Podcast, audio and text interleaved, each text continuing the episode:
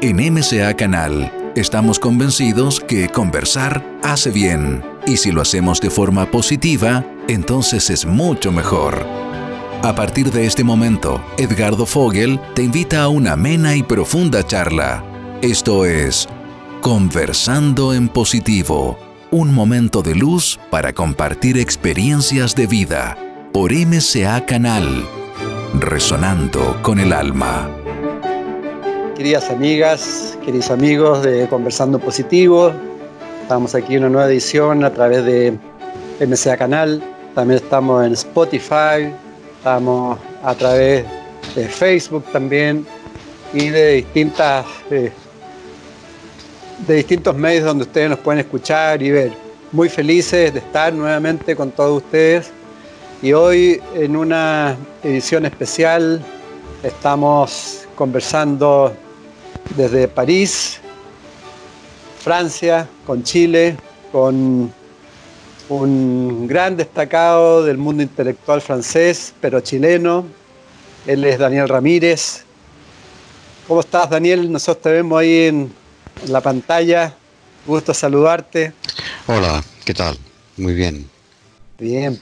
Bueno, para los que no te conocen, Daniel ya lleva más de 30 años en Francia, en París.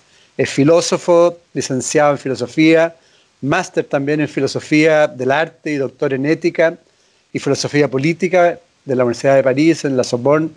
Sucesor del fundador de los cafés filosóficos en Francia. Y bueno, expone su pensamiento en distintas conferencias, en redes sociales. Y ahora está trabajando ya en un libro, un manifiesto de una sociedad futura. Y bueno, muchísimo más que él nos va a ir contando. Eh, Daniel, es un gusto, ya nos conocimos cuando estuviste en Chile, tú viajas a Chile más o menos seguido, justamente para dictar conferencias, para participar en encuentros. Así que bienvenido, muchas gracias por estar con nosotros a la distancia, pero muy cerca también aquí del corazón y mentalmente. Muy bien, pues un gusto tratar de bueno, reflexionar un poco y... De eso se trata. Cuéntanos un poco igual de ti, cómo llevas tanto 30 años en Francia, ¿Qué, ¿por qué te fuiste de Chile? ¿Alguna razón? ¿O por qué tanto tiempo en Francia? Bueno, me fui, me fui, me vine a Francia. He vivido en algunas otras partes, un poco en Barcelona, un poco en Brasil, un tiempo en el Perú, pero finalmente me establecí en Francia en, debido a la vida cultural que existía en Francia, sobre todo en la época en que yo me vine, en el año 84. ¿no? Mm. En esa época en Chile ya era muy difícil todo, bueno, después de haber pasado 11 años de dictadura más o menos, haciendo todo lo que se podía en el, en el ámbito cultural, en el pensamiento y en la música, ¿no? porque soy músico. Ah, sí, pues sí. Eh, entonces me vine a Francia para terminar mi formación como músico y en filosofía también. Y después ocurre que me fui quedando porque, bueno, es un país muy interesante y se pueden hacer muchas cosas y desarrollar eh, su, principalmente su formación, completarla y, y, trabajar. Después me ha ocurrido trabajar en filosofía, en cosas interesantes y creativas. ¿no? Así que me he ido quedando, pero hace ya unos cinco años que voy a Chile, eh, incluso dos veces por año. Paso un mes más o menos, de manera que estoy muy al corriente, bueno, muy al corriente, todo lo que he podido estar al corriente y principalmente, evidentemente, por internet. Eh, el año pasado participé durante todo el mes de noviembre en el movimiento social increíble que estaba ocurriendo en Chile. Y eh, bueno, eso. eso. Tú haces clases en, en Francia fuera de, de, desarrollar conferencias y escribir, ¿no? Sí, también. Mm, también, pero no, no soy docente principalmente, soy más bien investigador y, y me dedico a, a, desarrollar lo que yo puedo. qué harto. ¿Y en mm. música qué, qué es lo que desarrollas? ¿Es música? Soy, bueno, eh, en Chile estudié composición y flauta traversa con maestro Cirilo Vila y con varios profesores en flauta traversa y en, ahora soy concertista en flauta y, y eh, toco piano y compongo de vez en cuando, cuando tengo tiempo, porque es muy difícil. ¿Y participas en conciertos, todo como sí, claro. Sí, sí. ¿Sí? Qué bien, ¿eh? ¿eh? En un tiempo iba a hacer conciertos a Chile también, pero después también las cosas son difíciles, depende de las épocas, ¿no? Y hay veces que se pueden hacer las cosas y otras que no. Incluso toqué en, en el Oriente una vez en, con la Fundación Beethoven. Eh, así es, pues. Bueno, son diferentes, diferentes vidas, ¿no? porque la vida de la filosofía y del pensamiento y la música y el mundo artístico no es que estén separados en el fondo, pero son mundos diferentes. Sí, eso mismo te iba a preguntar, claro, si había, había una cierta conexión entre la filosofía y la música. Bueno, yo hice filosofía del arte un tiempo, cuando, cuando hice mi magíster, pero luego lo, lo dejé porque en el fondo no es necesario tal vez hacer relaciones entre las cosas. Las cosas tienen relación naturalmente eh, y, finalmente uno hace las dos cosas y punto, ¿no? Tal vez la relación, la relación es que para, para interpretar la música, para ser concertista, para, para ser músico, cualquier tipo de música, eh, se necesita desarrollar una cierta parte del, cerebro. Y para el pensamiento racional y para el, para el discurso, para el pensamiento discursivo, tal vez es otra parte del cerebro y en ese sentido puede ser una manera de completarse. De la misma manera escribo, no escribo solamente filosofía, sino también poesía, poesía y me, interesa y también narrativa. Y me interesa mucho porque en el fondo son maneras diferentes de funcionar. Cierto, o sea, buena integración, ¿eh? Mm. Y cuéntame, ¿cómo están las cosas por ahí? ¿Cómo está la cosa en París con todo el tema de la pandemia? ¿Siguen con, eh, están en eh, en cuarentena o ya no hay? No, aquí ya se está saliendo de, parcialmente de lo que se llamó confinamiento. Confinamiento, eh, sí. Pero porque nunca se habló de toque de queda, por ejemplo, ¿no? son, son, lenguajes que se aplican en otros lugares del mundo que conocemos bien. Y eh, el confinamiento que está bastante organizado que tiene ciertas eh, excepciones, se podía salir para ir a hacer sus compras, para ir a hacer ejercicio incluso, durante una hora se puede ir a caminar, yo he ido a correr en un bosque que está al lado de mi casa, eh, y ahora se está eh, saliendo de esa, de esa condición poco a poco. Por ejemplo, las escuelas se están volviendo, pero no todas, las universidades no, y bueno, todo muy parcial. Se supone que a final de junio y a comienzos de julio va a ser más bien normal. París, por ejemplo, actualmente es bastante impresionante ir a pasear. Yo fui dos veces desde el fin del, del confinamiento estricto, que fue el 11 de mayo. Eh, pasear por París, no es que no haya nadie, porque hay parisinos que se pasean, pero no hay turistas, y los turistas son cientos de miles, normalmente, en esta época, que ahora es, ya casi comienzo el verano, hay un tiempo precioso, está lleno, lleno, lleno de miles y miles de turistas. Eso explica de alguna manera también, aunque haya sido en invierno, el hecho de que estas ciudades como París, Londres, Roma, eh, fueron muy contaminadas, porque aquí viaja gente de todo el planeta. Y los franceses viajan por todo el mundo y vienen, y eso es uno de los puntos también que, bueno, que todo el mundo está poniendo en cuestión. ¿En qué caso necesitamos viajar tanto y por todas partes? Eh, es un elemento de gran fragilidad de las sociedades actuales. Sí, en, en, octubre justamente estuve eh, en Francia y me llamó la atención París con tanto turista, pero también me llamó la atención eh, el metro, todo estaba bastante deteriorado un poco, estaba como sucio, no todo funcionaba. Se notaba que, que, que habían problemas sociales también en Francia a pesar de todo. Habían problemas sociales, había este movimiento de los chalecos amarillos y que todavía seguía funcionando y luego en noviembre empezaron unas huelgas interminables. Eh, hay problemas sociales en todo el mundo. y eh, lo sorprendente, en realidad no es sorprendente, eh, más bien aquello que a lo cual debiéramos estar atentos es que la pandemia actual vino a modificar de una manera brusca eh, todos nuestros, esquemas mentales y, eso tiene la, el peligro de, hacernos olvidar que la situación anterior eh, no era nada ideal. y para qué decir en países como Chile o como el Líbano o como Hong Kong, porque los movimientos sociales y políticos existían en todo el mundo, ¿ah? en diversos lugares del mundo, además con motivos diversos, pero los motivos pueden ser muy diferentes, pero muestra que las sociedades están en crisis y, de repente todo que, es como una crisis congelada y que va a ser aumentar y que va a aumentar la crisis económica y social que, ya empieza, digamos, por, este, por esta epidemia. Sí, es cierto. Eso mismo te iba justamente a preguntar cuál era tu visión de todo el proceso que, se está viviendo, que por un lado claramente tú lo dices, el conflicto social ya se está sintiendo acá en Chile también, que ya está volviendo y, que no, no, no se fue, digamos, quedó ahí un poquito paralizado.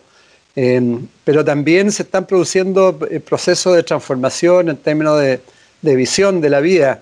¿Cómo, cómo, cómo lo ves tú? Claro, los procesos y conflictos sociales y políticos no, no desaparecen por algo que los deja como congelados, ¿no?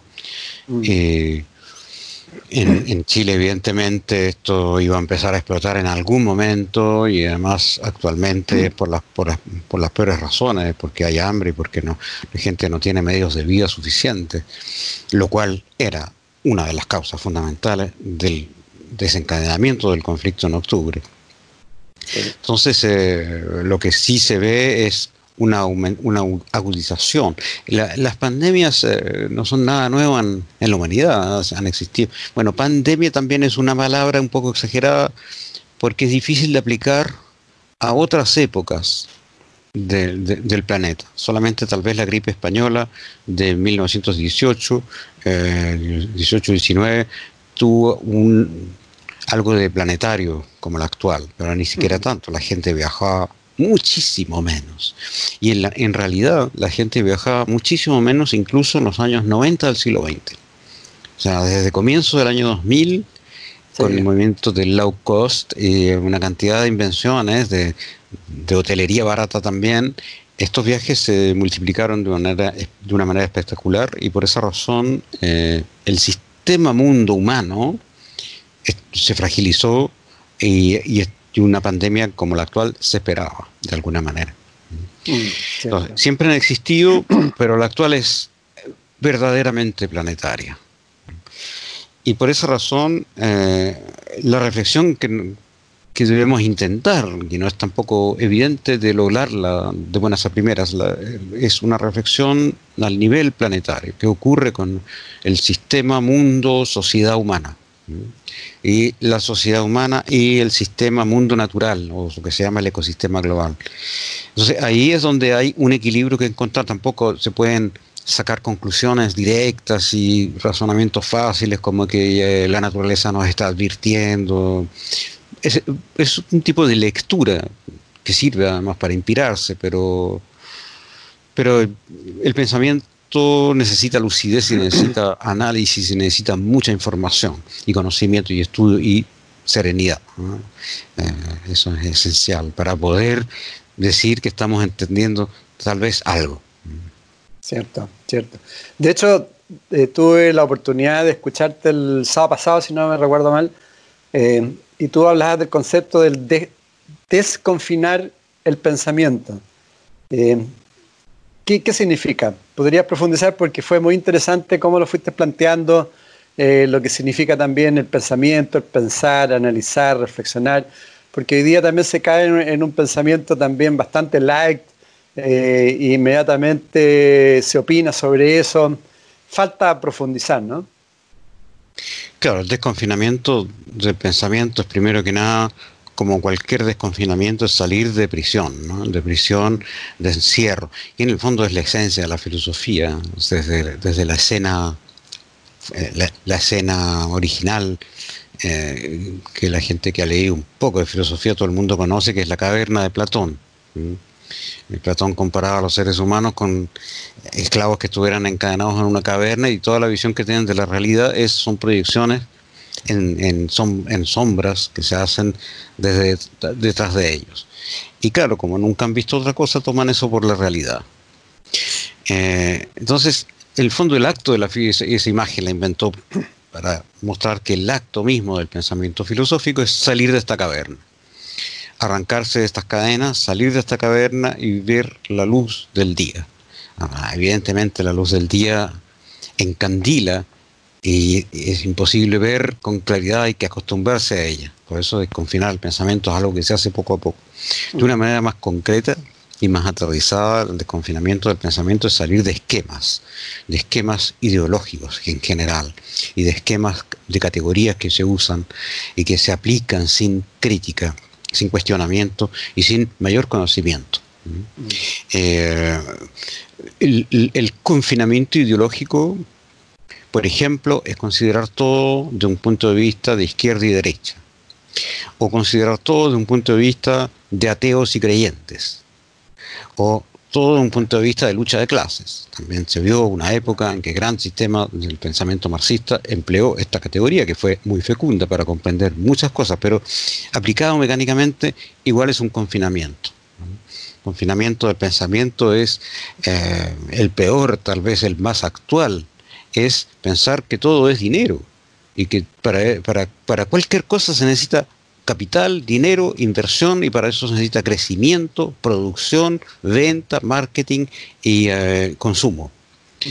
Ese es un pensamiento extremadamente confinado, cuya, cuyo origen es del siglo XVII y XVIII, las teorías clásicas del liberalismo, que fueron útiles fueron un gran avance en una cierta época, pero ¿por qué fueron un gran avance? Porque en esa época había la monarquía absoluta, había el absolutismo de los reyes, que gobernaban con una ideología católica impuesta a todo el mundo y se apoderaban de la riqueza de cualquiera en cualquier momento. el liberalismo en el fondo fue un movimiento revolucionario, fue un avance una conquista los derechos del individuo. El individuo tiene derecho a tener su propiedad privada, a invertir, a hacer su propia empresa.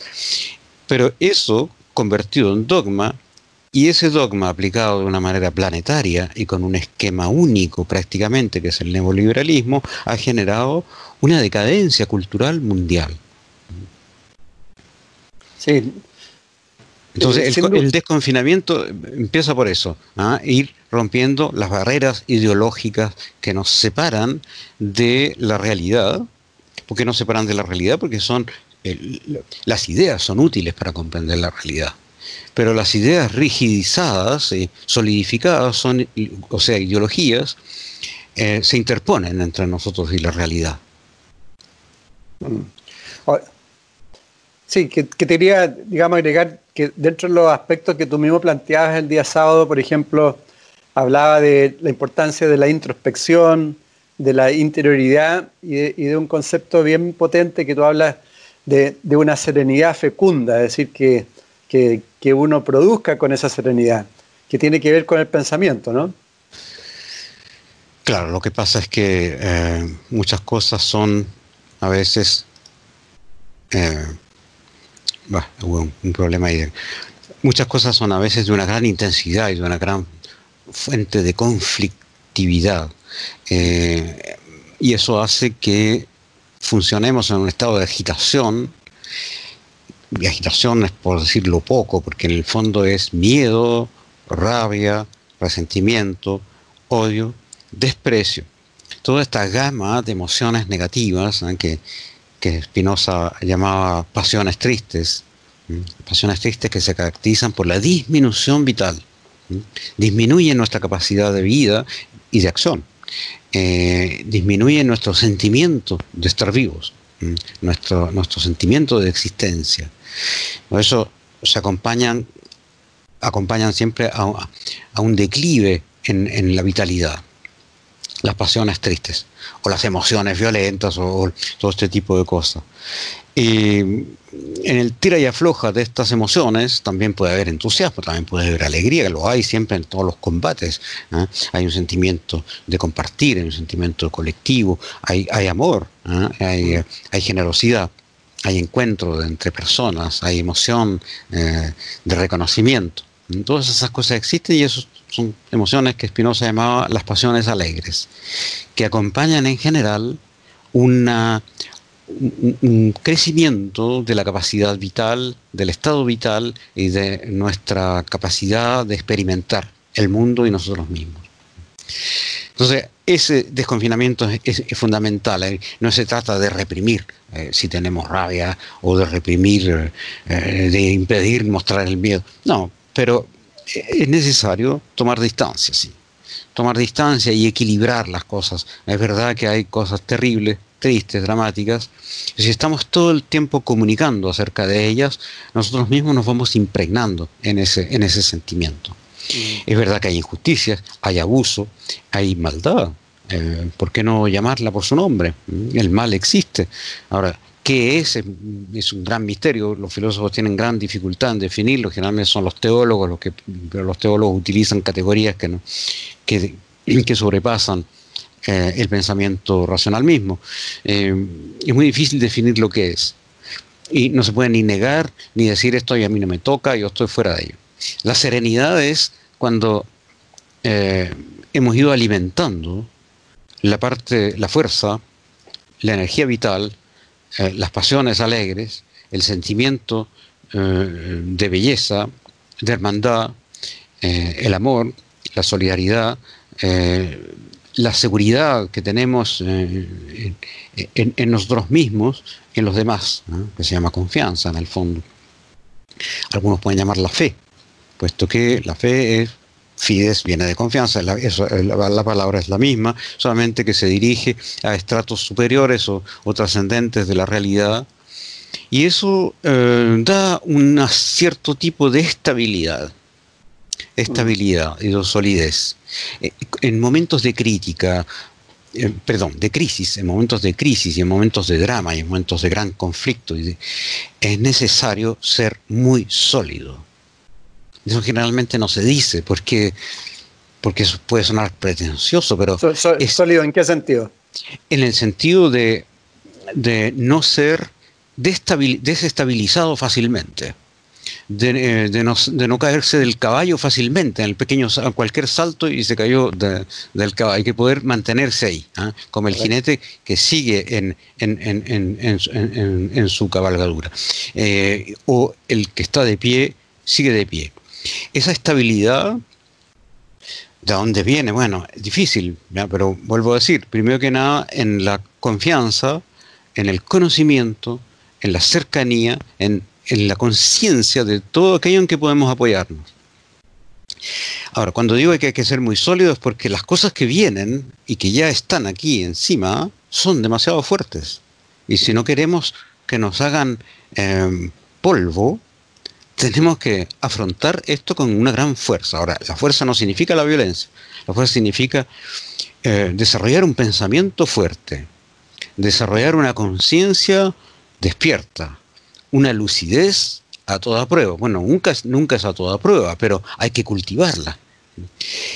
Esas cosas pueden, eh, eso que yo llamo la solidez, recuerdo que eh, solidus eh, es la misma partícula que da origen a la palabra solidaridad. ¿Mm? Somos solidarios con el mundo.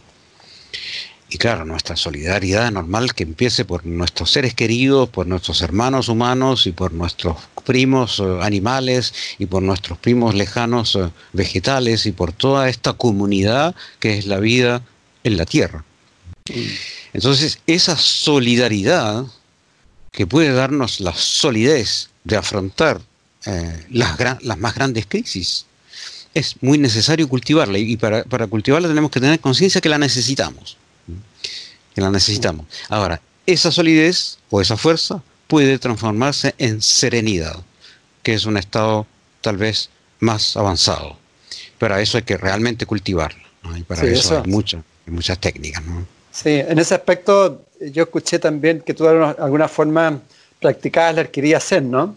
Mm. Eh, yo entiendo algo, claro, pero que tiene, que tiene que ver con lo que estás planteando en el sentido, yo he conocido de Japón, digamos, gente que hacía mm. arquería Zen, y sé que tiene mucho que ver con eh, la conexión con el momento presente, con el, con el estar más alineado, ¿no?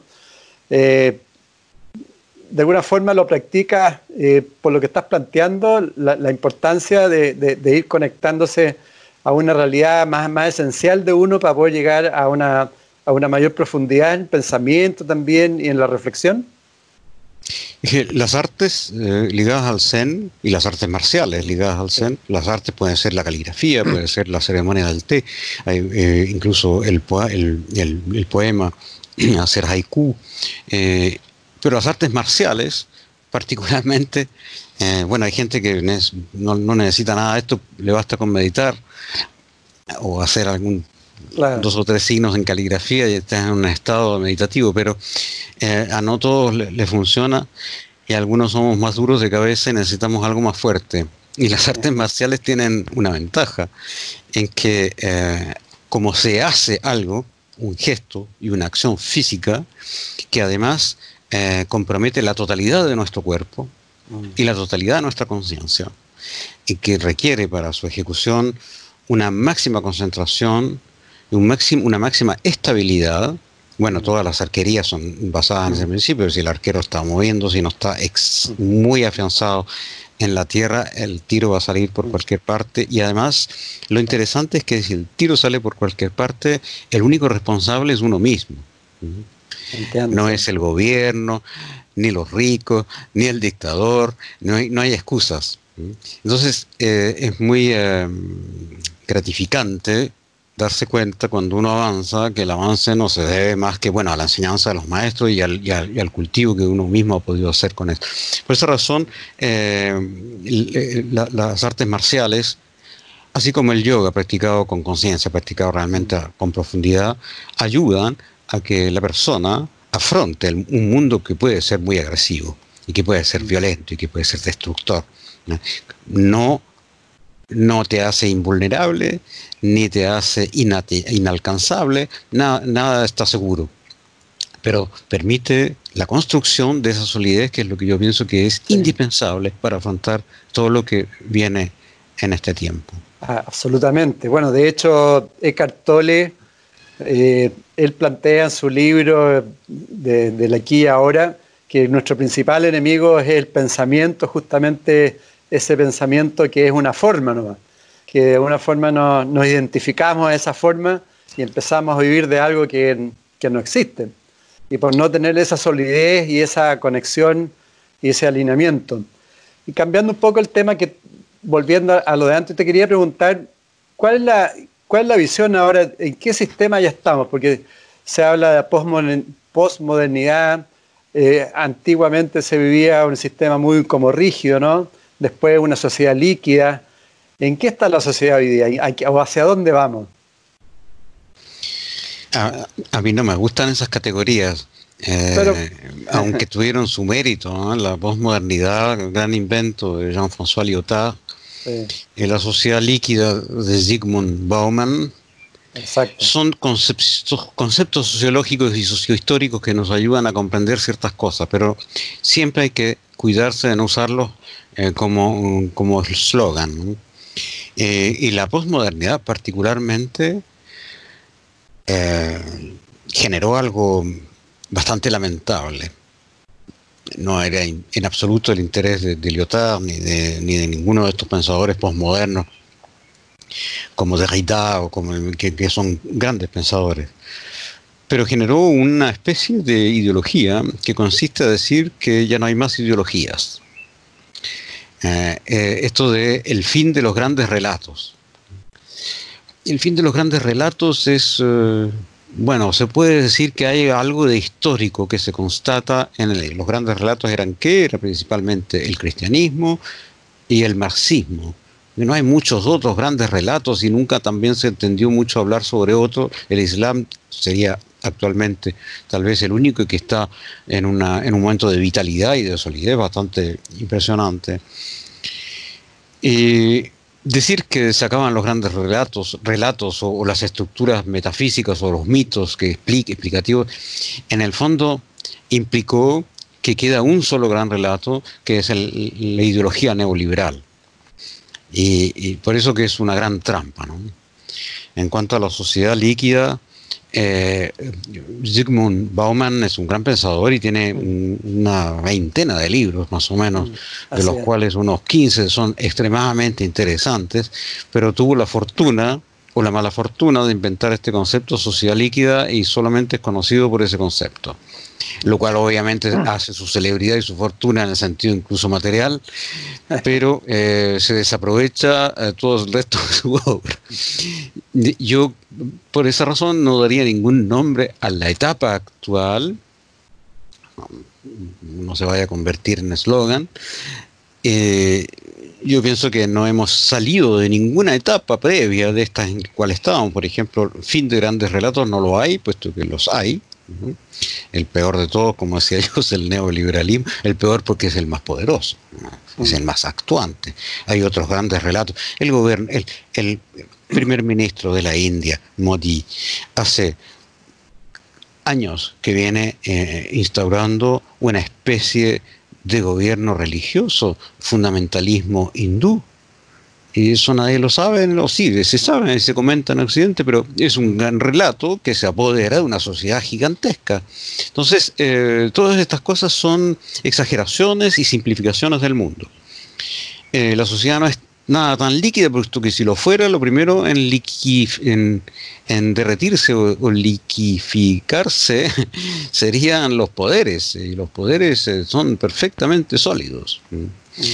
Eh, lamentablemente lo que se ha liquificado, incluso se ha gasificado o evaporado, o, o sublimado, como dicen los químicos, son las ideas. Y eso es una lástima. Entonces estamos en un tiempo en que hay una probablemente algo de una sociedad líquida y una mentalidad gaseosa. Eh, cualquier chamullo, no sé si se usará todavía esa palabra en Chile, cualquier patraña, esa palabra es más antigua aún, eh, es utilizada y se multiplica en redes sociales y pasa a ser una intuición fundamental y se explica el mundo con eso. Entonces eso ya no es ni siquiera sociedad líquida, sino que es pensamiento gaseoso. Eh, se necesitan estructuras y se necesita claridad, se necesita cosas que tiene, que tiene la ciencia, por ejemplo.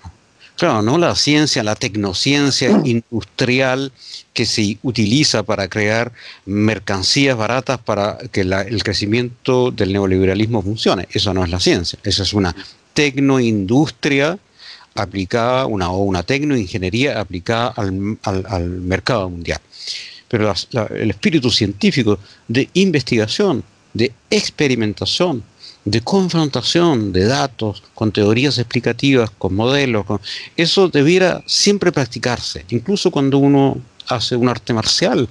Hay cosas que marchan y cosas que no marchan, es la experimentación directa. Eh, si yo estoy respirando de una manera, ya veo que no marcha el asunto. E, evidentemente, lo primero que voy a hacer es cambiarlo y experimentar otras cosas, preguntarle a un maestro, ¿esto qué estoy haciendo? Estoy haciéndolo mal.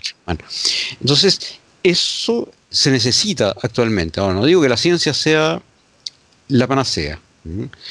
Hay muchas otras cosas, otro tipo de pensamiento que tienen gran poder de engendrar conocimiento, realidad, lenguaje. Por ejemplo, la literatura la poesía, el arte plástico, el cine actualmente, la fotografía, el video, son formas que van, que pueden generar lenguajes y debemos enriquecer nuestra comprensión con todos esos lenguajes. Y es muy importante saber que ninguno de ellos es la implica la totalidad y nos va a permitir una comprensión global de las cosas. Mm, ahora, Daniel, tú planteas eh, que ya el, viejo mundo ya ya no se puede rehabilitar, no tiene sentido, que hay que crear un, nuevo mundo. Y para eso tenemos que como reiniciarnos y, partir de nuevo. De hecho, tú hablas que hay que construir una casa nueva entre todos en la, nueva, en, la vida cotidiana.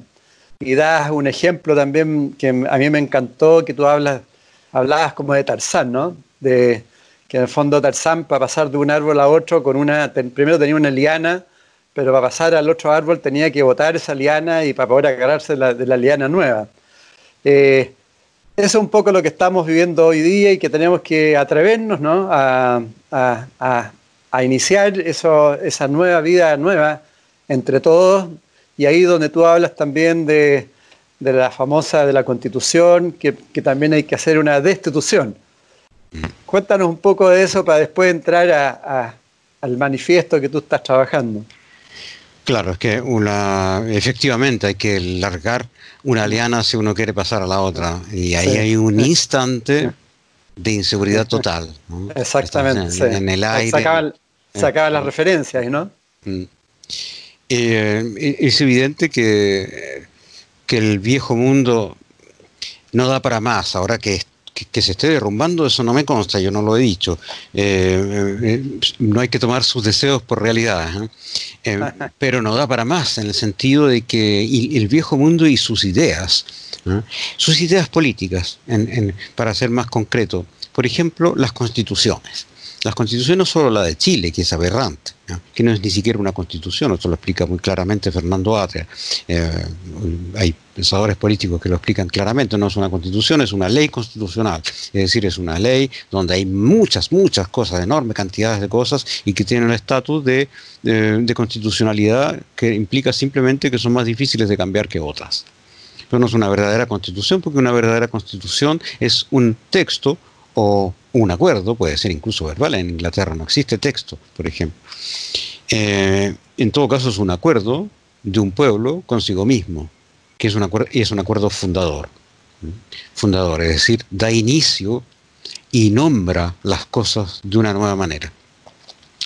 Eh, es necesario para, para seguir avanzando, soltar esta liana y efectivamente eh, enfrentar un momento de inestabilidad total que no debe confundirse con el caos. La, inestabilidad en fondo es mental, es un sentimiento, para poder refundar la sociedad. Lo que se necesita es una refundación. Eh, la constitución implica la destitución de lo que está instituido anteriormente. Lo instituido simplemente lo que, lo que funciona lo que, lo que está, lo, legal, un ensamble de construcciones legales en las cuales hay algunas leyes que son más importantes que otras. Eso es normal en cualquier sociedad. Para que haya un cambio importante, hay que, en un momento o en otro, refundar la sociedad. No significa exactamente partir de cero. Eh, porque hay parte de cero, por ejemplo, vamos a seguir hablando con el mismo lenguaje que tenemos, ojalá sea un poco enriquecido, pero eh, no se parte de cero porque tenemos una enorme cantidad de ideas. Las ideas no solo son y no deben ser solo las ideas del constitucionalismo clásico y moderno, es decir, que viene del siglo XVII, que en el fondo tiene que ver con lo que mencionábamos hace un rato, del inicio del, del liberalismo político el momento liberal. Eh, desde ese momento se ha avanzado muy poco en las ideas de constitución. Las, ideas, las, constituciones, incluso de los años 90 de algunos países, se parecen a las del siglo XVIII, que, tienen que ver, bueno, las primeras, es decir, la Declaración de Independencia, posteriormente la Constitución de los Estados Unidos, la Declaración de los Derechos eh, del Hombre y del Ciudadano, que se llamaba así, de la Revolución Francesa, y enseguida la primera constitución de la convención en el año 1793 en Francia. Todas estas son como las, las bases y los, el inicio de lo que fue el, el, constitucionalismo durante todo el siglo XIX, siglo en el cual nuestros países en América Latina cobraron su independencia y así como eh, iniciaron también una vida constitucional que tiene sus bajas y sus altas. La constitución de 1925 duró bastante y tuvo gran utilidad. Y es así como en cierto momento hay que cambiarlas. Pero eh, también hay que cambiar muchas otras cosas. Mm. Por eso la constitución en el fondo es como un núcleo alrededor del cual podemos ir tejiendo una cantidad de ideas acerca de la nueva sociedad. Eh, la, constitución no va a resolver todo y además eh, hay que irse preparando desde ya que la constitución es un acuerdo de la totalidad de una sociedad. Y en la totalidad de una sociedad hay gente de todas las tendencias. Hay liberales, hay neoliberales, hay conservadores, hay creyentes, hay fundamentalistas, hay revolucionarios, hay comunistas. Eh, y, la constitución no será algo que va a agradar enteramente a ninguna de, estas, eh, de estos sectores, porque va a ser un acuerdo global. Ahora, ojalá que esto fuera lo más democrático posible. El proceso que se ha diseñado a partir del 15 de noviembre no apunta exactamente a lo que debiera ser un, proceso enteramente democrático. Pero eso es un tema más específico, lo podemos hablar después. Pues, el, momento constitucional, o constituyente, perdón, el momento constituyente es simultáneo de un momento destituyente. Y es muy importante que la nueva constitución se genere a partir de un estado de soberanía. Eso está en la base de la sociedad, está explicado en el contrato social de Rousseau, está explicado en Montesquieu, incluso está explicado en Aristóteles, en la política de Aristóteles. Normal, quien dicta leyes para una sociedad, primero que nada debe ser la sociedad misma. En segundo lugar, debe ser la sociedad misma independientemente de toda influencia. Esto fue muy importante eh, en el constitucionalismo moderno porque ¿cuál era la influencia? En, esas, en esos tiempos era la Iglesia Católica o el Vaticano mismo. Es decir, una teología establecida, riquísima sin duda, pero rígida y un poder que eh, se funda sobre un texto revelado, que por cierto es uno de los más ricos de toda la cultura humana, pero eh, eso es un factor independiente. una sociedad que se da una ley fundamental, es decir, nos ponemos de acuerdo entre nosotros cómo vamos a vivir, cómo nos vamos a gobernar, cómo vamos a organizarnos.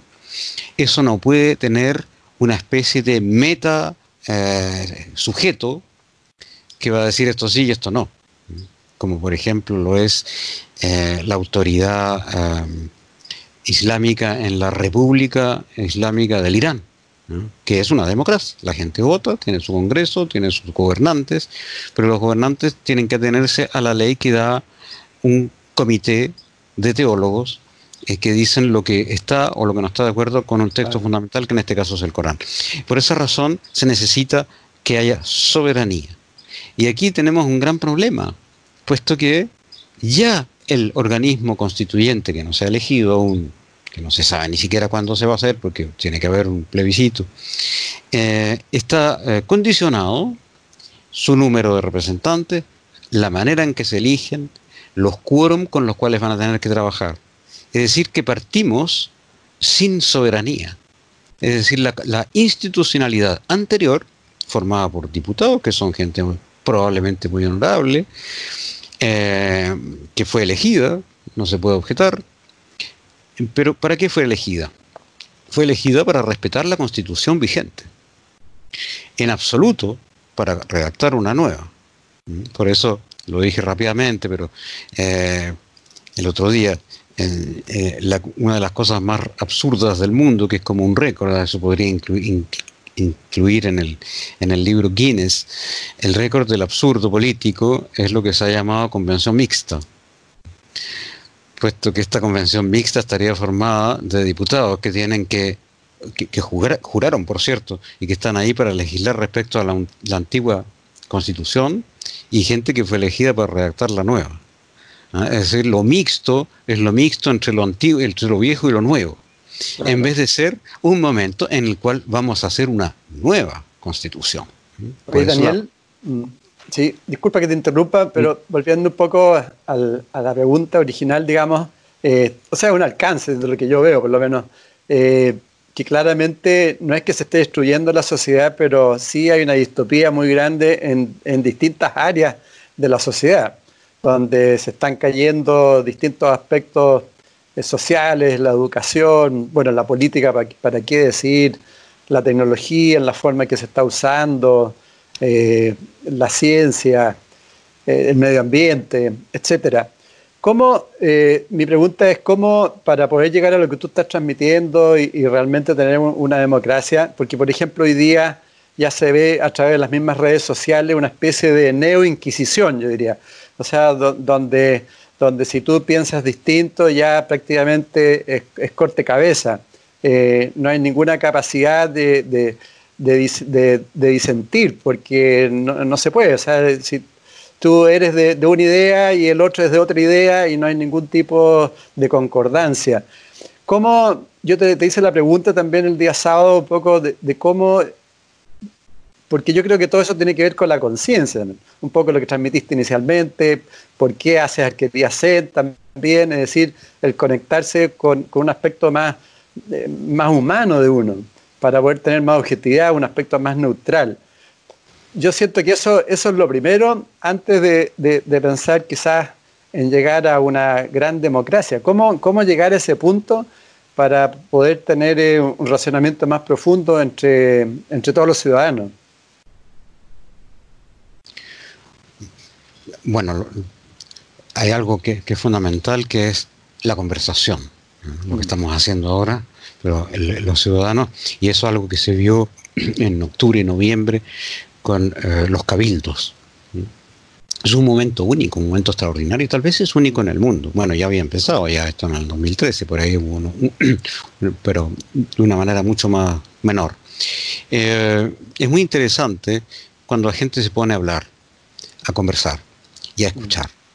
Hay que poder comunicarnos mucho más que lo que lo, hemos hecho. Y nos dábamos cuenta en esos cabildos, yo participé en una, docena, por lo menos, en, el mes que estuve, incluso organicé uno. Eh, nos damos cuenta que todas las personas tienen mucho que decir y tienen mucho que aportar. ¿Por qué? Porque son perspectivas únicas, son individualidades, son particularidades, cada persona es un mundo. Y esos mundos tienen que estar en contacto y en relación. Esa es la primera cosa que hay que, que, hay que, o sea, que debiéramos favorecer, reconstruir. Ahora es difícil, hay que hacerla por vía virtual en este tiempo, pero eso es un tiempo solamente. Hay que tener en ese sentido también una serenidad respecto a que el momento es un momento y va a pasar.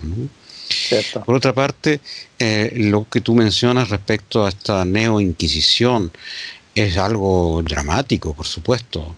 Es una nueva forma de intolerancia y de reacción inmediata. Algunos dirían de reacción reptiliana. Yo, no, soy biólogo, pero eh, el cerebro reptiliano, tal vez tampoco los reptiles no, hacen, no funcionan así, estamos haciéndoles injurias, son animales bastante astutos, sobre todo las serpientes pero hay una hay algo ahí de un, de un funcionamiento reflejo, así como inmediato, sin reflexión, sin reflejo y sin reflexión. Eh, como una reacción inmediata que no la controlamos y no podemos, que no es nuestra en el fondo. Es una reacción alienada. El tipo que se indigne, que salta al techo porque escuchó que alguien dijo algo que no le conviene en, en un aspecto, mm. Entonces vienen las acusaciones. Este es un fascista, este acaso es un comunista, es un terrorista. Es En Francia también, o sea, en un tiempo se acusaba a todo el mundo de cómplice de terroristas. ¿Por qué? Porque no condenaba de la manera que se tenía que condenar, eh, qué sé yo, tales y tales grupos que efectivamente eran terroristas. Eh, la nueva intolerancia que por cierto gobierna países, eso es una cosa dramática. El gobierno de los Estados Unidos de Norteamérica no es cualquier cosa. Los Estados Unidos de Brasil, el gobierno federal de Brasil, país inmenso y hermoso, gobernado por eh, gente cuyo mérito electoral fue la intolerancia, el dogmatismo, la violencia, el machismo, eh, la misoginia, la homofobia, eh, es decir, una colección de valores arcaicos y desastrosos de lo peor que tiene nuestra sociedad, que es una sociedad patriarcal, violenta, injusta y de desigualdad. Mm. Por esa razón es como si uno o el otro y cualquier vecino nuestro se siente autorizado de alguna manera a, ser igual de intolerante, a tener un lenguaje vulgar, a despreciar, a desvalorizar, a tratar de, subhumano a cualquiera. Y cuando lo hacen los gobiernos, bueno, ahí también la, la respuesta parece justificada, pero es un grave error es un grave error. Nosotros nunca debiéramos rebajarnos al nivel de estos gobernantes y su vulgaridad y su incultura. Estoy hablando de Bolsonaro principalmente y de Donald Trump. Pero hay otros en Europa, hay algunos casos impresionantes de, de, gobernantes que, claro, que lo único que no tienen es la vulgaridad que se ve acá, ¿ah? pero en cuanto a la rigidez y la intolerancia sí lo tienen. Víctor Orbán en Hungría, eh, el gobernante Erdogan de Turquía, eh, hay, varios casos. ¿ah? entonces, el ciudadano sería mucho pedirle que tuviera altura de miras pero estamos sí, pues. obligados a pedirlo. Sí, estamos obvio. obligados a pedirlo, porque si no nos vamos a hacer cómplices de esta destrucción cultural. ¿Y qué piensas, Daniel, sobre las cuotas forzadas? Respecto, por ejemplo, mujeres-hombres, etcétera, etcétera. Mm, Bueno, me parece que mujeres-hombres, eso ya se ha obtenido en general en la sociedad. Y por cierto, se, obte- eh, se obtuvo para la supuesta convención constitucional. ¿Estarías, estarías Eh, de acuerdo en eso? Estoy de acuerdo. Estoy de acuerdo, pero el problema, hay, hay un problema igual. Las cosas no son tan simples. Mm. Eh, eh, si el asunto de la cuota es que el 50% de la humanidad, que son las mujeres, debe estar igualmente representado que el otro 50% que somos los hombres, parece la lógica más absoluta. El, el problema empieza, no empieza ahí, eso es normal. El problema empieza cuando son minorías. Y las minorías, eh, ¿en ¿cómo deben estar representadas? Proporcionalmente, para eso tendrían que estar muy bien contabilizadas. Y, eh, y entonces ahí empiezan algunos problemas. Esos problemas se resuelven, hay maneras de resolverlos. Por ejemplo, las cuotas de los pueblos originarios. Es normal también, como decir, pero ¿cómo va a haber una convención constitucional sin representantes, sobre todo el pueblo mapuche, que, no, que, que además es el más eh, importante en población y el más organizado? Hay otros, hay, hay, hay poblaciones aymaras en Chile, hay el pueblo Rapanui, que, es, que no tiene nada que ver, etcétera. Eh, entonces, ¿cómo van a estar representados? Después, los homosexuales, los bisexuales, los transexuales, todo el movimiento de diversidad de género. ¿Cómo van a estar representados? ¿Cómo los vamos a contabilizar? Puesto que ah, no- ni siquiera se sabe exactamente quiénes son. Los creyentes y los ateos. Los creyentes musulmanes, ¿cuántos son? Los creyentes judíos, ¿cuántos son? Los creyentes eh, evangélicos, ¿cuántos son? ¿Y, y van a tener también cuotas? Resulta que algunos evangélicos son mujeres, eh, algunos homosexuales son comunistas y que algunos eh, mapuches son ecologistas. Entonces, si se trata de representar a todo el mundo, no un 100% no nos basta, necesitaríamos un 1000%. Razonamiento fácil. ¿no? Conclusión, este sistema no, no puede multiplicarse. El cueteo no puede multiplicarse. ¿no? Porque en el fondo el cueteo es dividir. Así es. pues, Y claro. dividir y multiplicar al mismo tiempo no funciona en ningún tipo de matemáticas. Eh, ahora, dije que ya hay maneras de resolverlo, pero lamentablemente no estamos encaminados a esa- hacia esas maneras de resolverlo. La, la primera manera de resolverlo que no funcionó es el universalismo. El universalismo es la idea eh, clásica y moderna según la cual los humanos somos todos humanos, punto. Eh, ni francés, ni chileno, ni canadiense, ni palestino, ni mapuche. Somos todos humanos, punto. Por cierto, lo dijo San Pablo en la, en la famosa epístola. Eh, pero el, y el universalismo es la base de la, de, la, de- las declaraciones y la Declaración eh, Universal de los Derechos Humanos. Eh, puesto que son derechos que se tienen en cuanto humano y no en cuanto a ciudadano de aquí o de acá, ni de miembro de tal eh, partido ni comunidad, ni iglesia. Pero no resultado, puesto que el universalismo coexistió con todas las marginalizaciones posibles, incluso con la esclavitud. Bueno, hasta, hasta la segunda mitad del siglo XIX, una aberración total. Después Ah, fue, eh, fue compatible con el apartheid. El apartheid que existía en Estados Unidos también, habían cosas que estaban prohibidas a los negros, etcétera. Con la exclusión radical, profunda y violentísima de nuestros pueblos originales por los colonos criollos. ¿no? Colonos primero españoles y luego criollos. Eh, las guerras eh, que entre estados, estados más o menos artificiales, y, eh, en el fondo toda nuestra historia moderna es un desmentido del universalismo. Eso no significa que el universalismo sea una idea falsa, significa solamente que no es suficiente. De todas maneras. Ah, lamentablemente hay que tener en cuenta que, es, por ejemplo, el universalismo convivió perfectamente con el patriarcado más afianzado del mundo y con la exclusión de las mujeres que tuvieron derecho a voto más o menos en la mitad del siglo XX en general, y algunos incluso en la segunda mitad del siglo XX, otros empezaron antes. Entonces, el universalismo no basta. ¿Cuál sería la clave? Bueno, claramente es un tema muy complejo y donde tú también has hecho un gran aporte con el trabajo que llevas varios años, porque conversamos, me parece, hace mm, tres años atrás y tú ya estabas trabajando sobre este manifiesto que vamos a conversar ahora. Efectivamente, tiene tres años. Eh, tres años, ¿no? Sí, tres años de trabajo. Mm. Que yo creo que son aportes a, esta conversación que tú planteas, que los seres humanos vayamos siendo más, reflexivos y lleguemos a, puntos de unión que, nos sirvan a todos, para que vayamos creciendo como civilización. Eh, sí que tú puedes explicar en, cortas palabras lo que significa el manifiesto y podemos ir tocando cada uno de los puntos en su síntesis, digamos, qué significan, ¿te parece? Bueno, eh, tiene que ver con lo que dije rápidamente sobre el, la posmodernidad. Eh, claro. Dije que eh, había un efecto desastroso. Bueno, hay también muchas ideas que son fecundas, pero hay un efecto desastroso que es ese dogma según el cual el fin de los grandes relatos. Lo que ha implicado que los pensadores se han, abordado, se han abocado y también los, los, los, creadores de ideas políticas, a algo que Michel Foucault llamaba la micropolítica o también la microfilosofía, aunque el término no existe, pero es decir, vamos a hacer filosofía sobre un punto determinado acá, vamos a hablar sobre esto y no meterse en lo otro.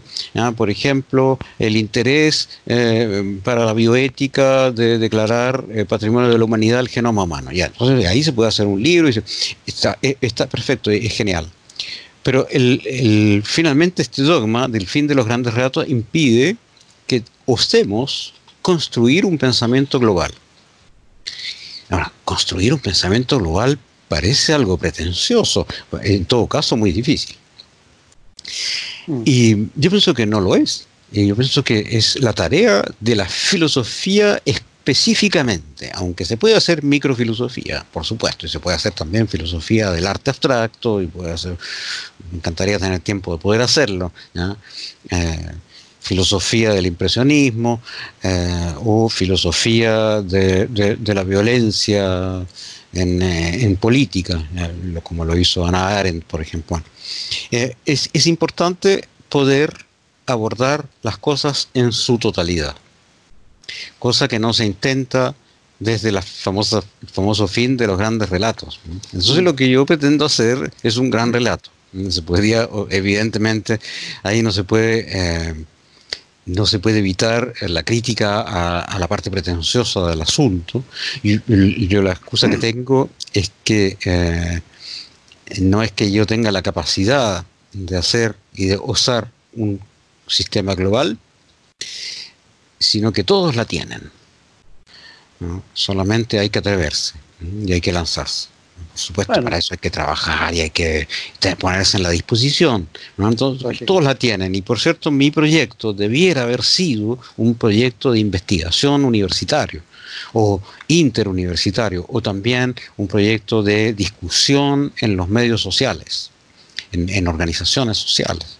Mm resultó siendo un trabajo personal, bueno, así es la vida, el, pensamiento también es una obra solitaria, pero jamás solitaria puesto que lo he hecho discutiendo cada vez que he podido, discutiendo aquí, discutiendo allá, poniendo, sometiendo ideas. ¿eh? Entonces, esa es la génesis de, la idea de ese libro, es decir, bueno, eh, por cierto, yo empecé a hacer esto cuando me di cuenta, hace algunos, hace algunos años atrás empecé a estudiar el asunto de la Constitución porque me parecía útil, porque se hablaba de, mm. por ejemplo, marcar asamblea constituyente en el voto en una época, en el 2003, en una campaña.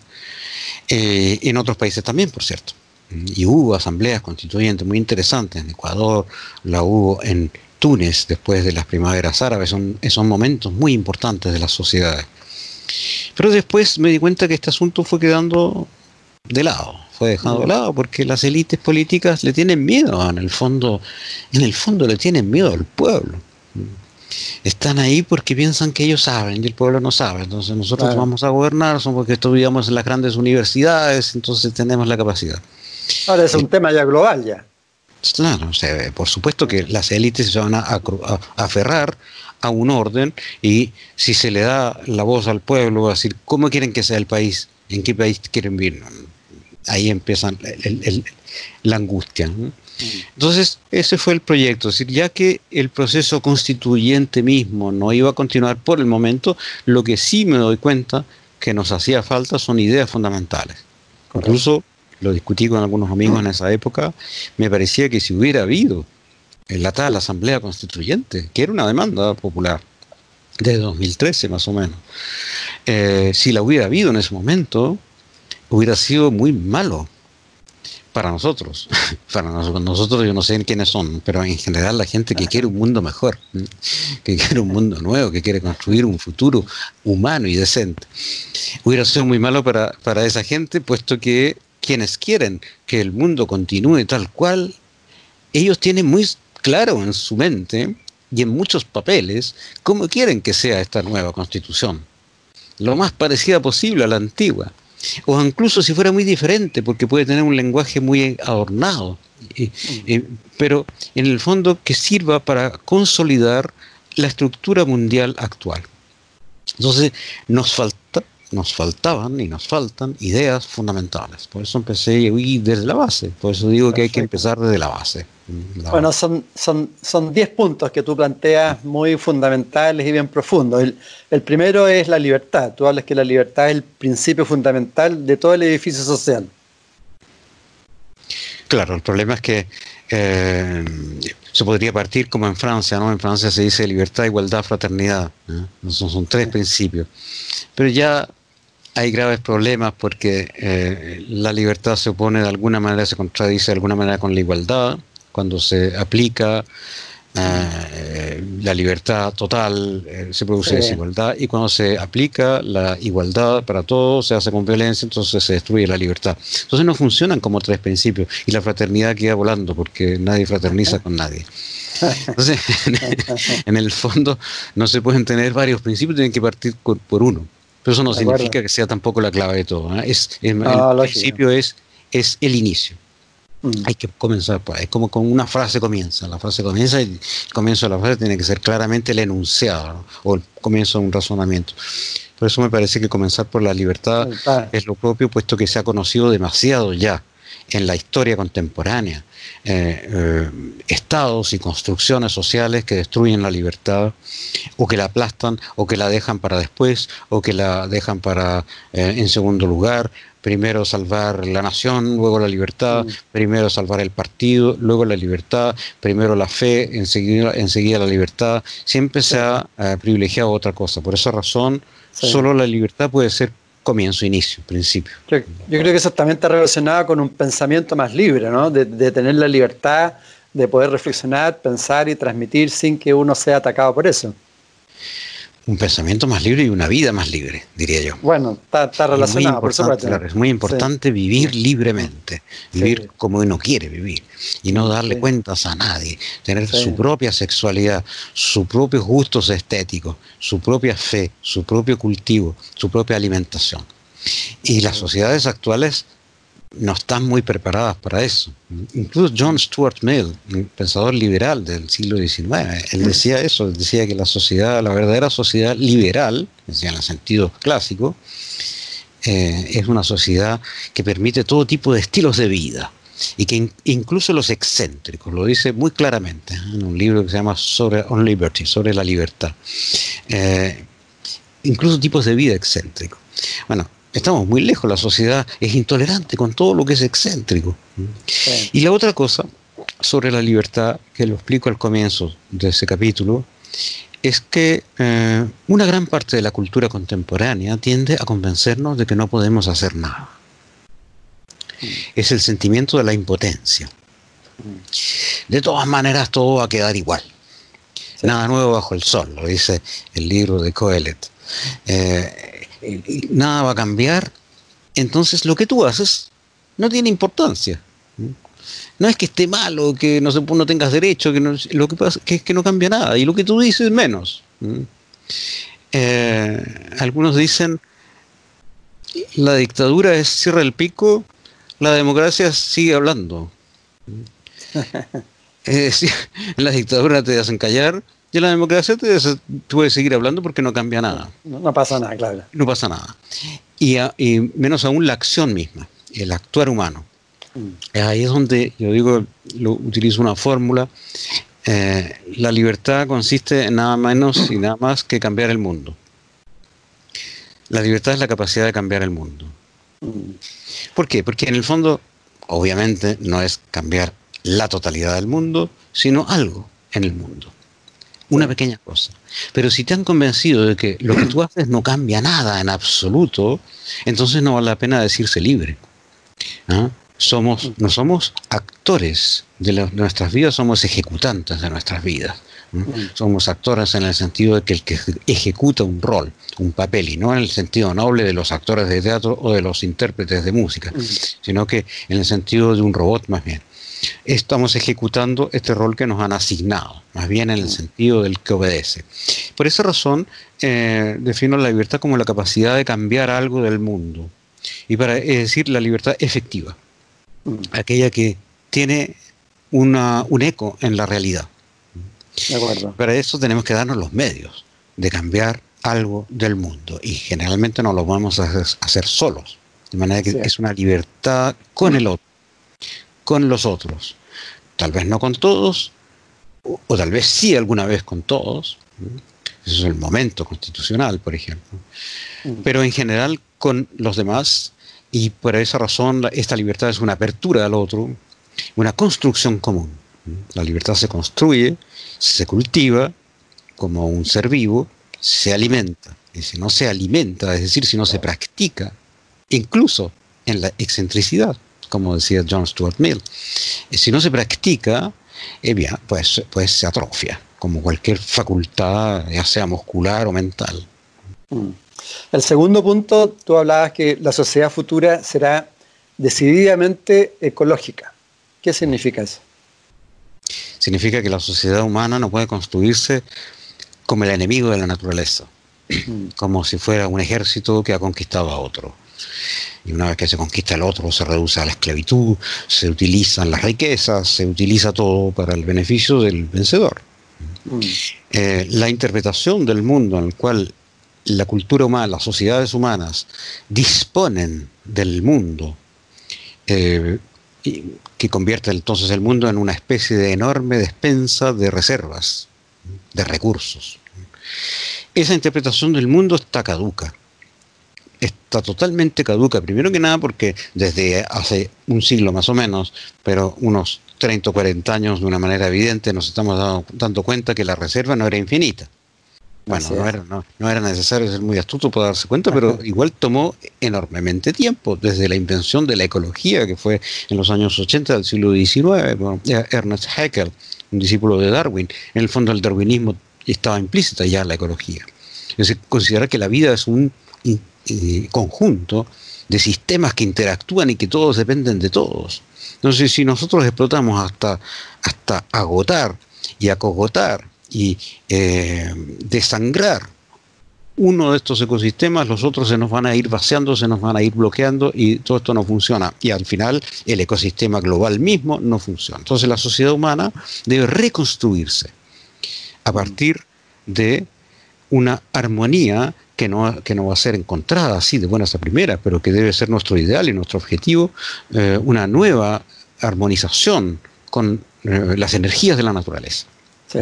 Bueno. Por eso la sociedad será ecológica y las mentalidades deben ser ecologistas. Eh, eh, debemos ser los actores, eh, no solo los militantes, pero los actores, los creadores y los vehículos de una forma de conciencia que implica actuamos con no solo con mis hermanos ni con, con, los hermanos humanos, sino también con el ser vivo, con el animal, con el árbol, con el bosque, con la montaña, con el agua, con los ciclos, con las energías, con el sol, con los vientos, con eh, el fuego, con la, nieve, los antiguos lo sabían, los cuatro elementos, el yin y el yang.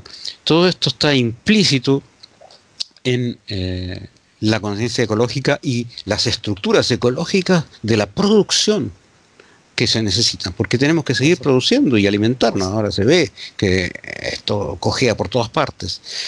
Pero producir qué? Y alimentarse cómo. Para, en el fondo, alimentarse es estar en interacción con la naturaleza, con el medio natural. Porque somos eh, organismos biológicos, somos también eh, dispositivos químicos y somos eh, organizaciones electromagnéticas, y somos vibración, y, eso es la naturaleza. considerar el ser humano como desligado, como en otro nivel, sobre la naturaleza, eso fue una locura. Tremendo tema, un tremendo tema y tiene que ver también con el desarrollo de la conciencia y afortunadamente cada vez aparece especialmente más gente joven ya con más conciencia respecto a, los otros seres sintientes, al, tema de la alimentación, que no, seguir eh, alimentándonos como se plantea de, cadáveres energéticos, que ya no son solamente animales, sino también otro tipo de alimentación que simplemente es químico, eh, etcétera, etcétera. Yo creo que es tremendo tema. Los jóvenes, los jóvenes eh, no solamente tienen la intuición y la conciencia, sino también tienen el coraje, porque hay que ir ahí a oponerse a, Total o a, Shell o a no sé qué eh, con una barquita y impedir el paso de un camión que lleva productos radiactivos. Eh, hay, que, hay, que, atreverse a hacer eso, ¿no? atreverse como ciertos jóvenes a hablar a una asamblea con 1.500 delegados importantísimos de las élites mundiales.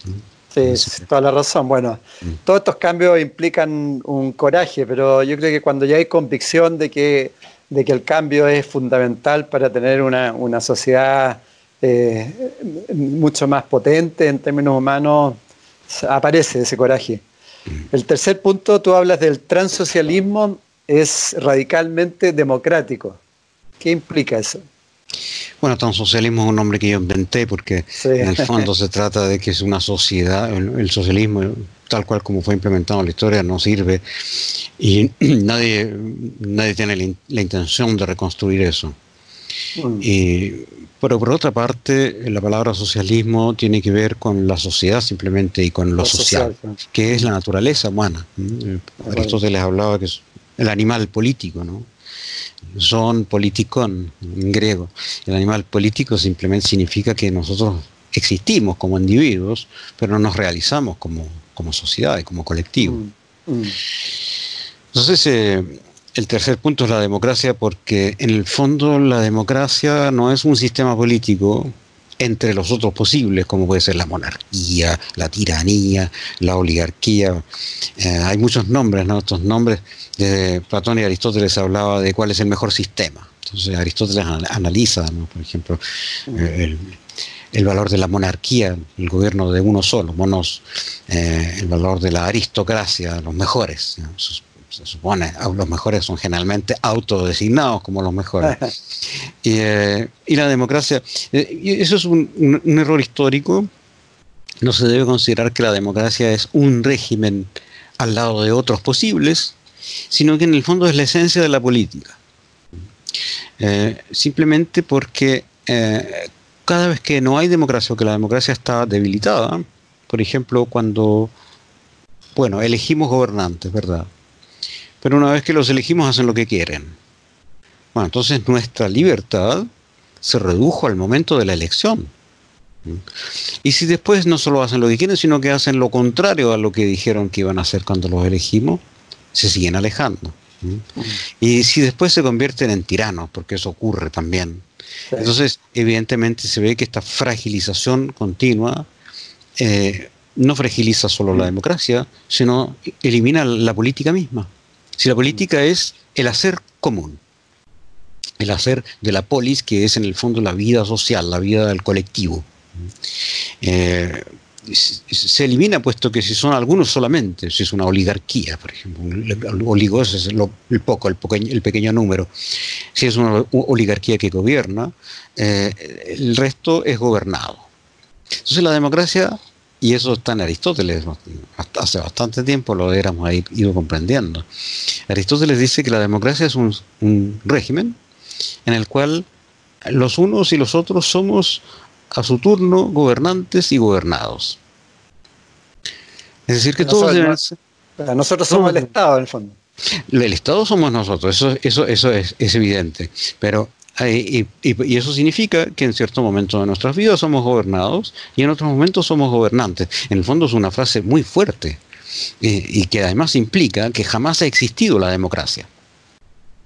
si, se define de esa manera. Bueno, es verdad que ellos trataron de hacerlo, los atenienses. Después trataron de hacerlo las repúblicas de la Toscana en el fin de la Edad Media. Desde el siglo XIV hubo repúblicas democráticas en Toscana, principalmente Florencia, pero también lo fue Venecia y otras, en el cual se elegían los gobernantes por sorteo. El mismo sistema que se usó en Atenas. En Atenas no se, no se votaba. Eh, y Montesquieu, que se supone que es el más importante autor del constitucionalismo y de las teorías del Estado moderno, dice claramente que el sorteo es lo propio de la democracia, puesto que cualquiera es elegido. Y la elección es lo propio de la aristocracia, puesto que se, elige a los mejores. Aristos, los mejores. La frase es simplísima. Eh, Rousseau también lo dice en algún momento, en el momento en que se eligen representantes para que ejerzan la soberanía en nuestro nombre, la soberanía se ha perdido simplemente, lo que llamaba la voluntad popular. Mm. Entonces la democracia es una construcción, es un work in progress, como dicen los anglosajones, es algo que está en construcción. No es un sistema que pueda decir esto es la democracia y esto acá es dictadura. Claro, el problema es que eh, como en nuestro país se vivió en dictadura durante mucho tiempo, como en España también, como en Grecia, como en otros lugares, eh, como en Brasil, como en, Alemania o en la Unión Soviética, o sea, en Rusia. Como se vivió en dictadura, cada vez que discutimos sobre la democracia se compara con la dictadura. Entonces, bueno, mejor votar por diputados que, o por senadores que el hecho de que sea un general que nombra a los senadores. Ya, verdad, es mejor. ¿ah? Mejor elegir al alcalde que, sea un eh, militar en retiro que lo nombraron ahí porque ya no saben qué hacer con él. Eh, es mejor. Pero eso no es democracia, eso es mejor, simplemente. Para que se pudiera llamar democracia debiera ser realmente el autogobierno de la sociedad. Y para eso hay una cantidad importante de dispositivos. Uno de los, el ejemplo que he dado es uno, que es elegir representantes por sorteo como, se, como existe, por ejemplo, para las cortes criminales. En muchos países del mundo se ven los, las famosas películas donde hay procesos. ¿no? Los jurados son elegidos por sorteo. Evidentemente se eliminan algunos y hay un proceso, se eliminan los que ya han sido condenados por la justicia, por ejemplo. Se podría inventar un, un sistema en el cual haya una cámara elegida por sorteo, que se podría llamar la Asamblea del Pueblo, y otra cámara que fuera como la Cámara de Diputados actual que sería mm. eh, la, Cámara de Representantes. Por esa razón, la democracia debe ser participativa y representativa al mismo tiempo, o solamente participativa. Esas son las dos opciones reales. Que haya solamente una democracia representativa implica que no hay democracia. Esto, en el fondo las cosas son muy simples. Mm. No hay democracia, hay una oligarquía, porque es un pequeño nombre, número, un pequeño número de personas que gobiernan siempre los mismos. Interesante, interesante. Tampoco que sabemos, ¿no? O tampoco que nos involucramos en, estos temas que son fundamentales para nuestra vida. Esa razón se necesita la audacia de la juventud para destituir toda esta construcción y poder reconstruir otra. El punto cuatro, tema álgido en estos tiempos, es la economía. Tú planteas que la economía debe estar al servicio de la vida humana, de la libertad y de la felicidad compartida de los ciudadanos y no al revés es un gran tema hoy día con la economía global, ¿no? Claro, porque actualmente incluso la frase que se ha escuchado más es que hay que salvar la economía o reactivar la economía. Hay que relanzar la economía, como si la economía, por cierto, entre comillas, fuera una entidad, como si la economía fuera un banco o algo así, o, una empresa o una sociedad. Eh, ¿La economía qué es? En el fondo son los flujos de energía y materia que hemos movilizado para nuestra sobrevivencia social. Es decir, alimentos, construcciones, transporte, servicios, por eso digo energía, también mm. tiempo, esfuerzo, atención, conocimiento, todo esto fluye en la sociedad humana. Y eso es la economía. Incluso en el psicoanálisis hay un concepto que es la economía libidinal, por ejemplo. El flujo y los intercambios de deseos. Eh, hay eh, la economía de la fe, es un concepto que se utiliza en teología. Es decir, cada vez que hay flujo, intercambio, eso es una economía. Eh, Y oikos, que es la, palabra que genera economía, significa la casa en griego. Entonces, oiko nomo, nomo significa la ley. En el fondo son las leyes o las normas con las cuales se conduce una casa. De cómo se conduce en el fondo los bienes y la economía de una casa. Pero este, la casa, el oikos, es la casa común. Es en el fondo el ecosistema, sociedad humana y naturaleza. Por esa razón, eh, cuando se dice salvar la economía, en el fondo significa eh, someter a los humanos para que sirvan a la economía. Y la economía, que no existe como entidad real, se convierte en un fantasma. En el mm. fondo, esa famosa economía se traduce en ciertos índices, como el Producto Nacional Bruto, como, eh, y, estos indicadores de crecimiento o de excedente comercial se convierten en la economía. Y por esa razón los seres humanos están al servicio de esa entidad fantasmagórica que debiera estar al servicio de los seres humanos. Y que no debiera ser una entidad fantasmagórica, debe ser una serie de prácticas, de intercambios justos, de intercambios socialmente justos. Ahí hay un tema súper de fondo que tú planteas, porque hoy día principalmente los seres humanos eh, sobrevivimos y no vivimos.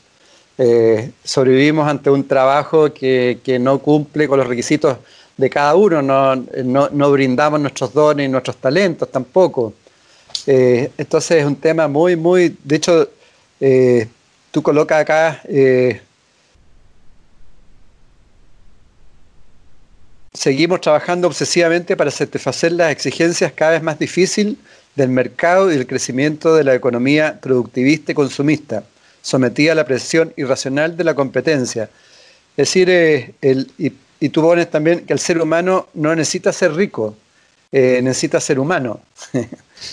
Hay temas muy de fondo y que se están produciendo los cambios hoy día también con la robótica, con la inteligencia artificial. Es todo un complejo ahí tema eh, que, que, se está transformando y que todavía no se sabe cómo se va a transformar totalmente, porque obviamente que necesitamos más tiempo, más horas para desarrollar al ser humano y no tantas horas para, aportarle a un mercado que, no le interesa al ser humano.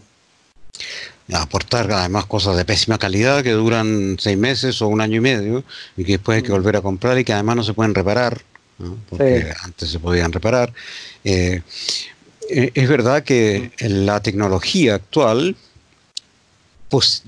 podría, permitiría que trabajáramos muchísimo menos. Eh, además, siempre hubo en la historia una tendencia historial, que es un término que es más que histórico, a bajar el tiempo de trabajo, a reducir la jornada de trabajo y a reducir la semana de trabajo y la cantidad de horas que trabajamos. ¿Por qué? Porque cada vez, cada nueva invención multiplicó la capacidad productiva de una manera enorme. El arado de mano eh, que era una quijada de burro con la cual eh, Caín agredió a Abel en la escena inicial de la criminología bíblica, era un arado. Imagínate cuándo rendía, cuánto rendía eso. Cuando se inventó un arado tirado por caballos o por bueyes, es un salto cualitativo que tiene que ver justamente, simbólicamente, en esta historia bíblica con la fundación de la agricultura, es en el fondo el neolítico. Mm. Y, y, cada vez hubo salto enorme de productividad. ¿ah? La industria, la máquina a vapor, fue al fondo la revolución industrial, la máquina de carbón y de vapor que generó eh, una enorme ganancia de productividad. Bueno, muchas gracias Daniel. Gracias pues, a ti por esta conversación. Sí, no, gran, gran aporte y muchas gracias a todas las amigas, amigos que nos están viendo y escuchando hasta este minuto, hasta este momento. Eh, esperamos que sea fructífero y, que todos vayamos sumando a este proceso de transformación que estamos viviendo. En MCA Canal estamos convencidos que conversar hace bien y si lo hacemos de forma positiva, entonces es mucho mejor. Edgardo Fogel te acompañó en una amena y profunda charla. Esto fue Conversando en Positivo, un momento de luz para compartir experiencias de vida por MCA Canal, resonando con el alma.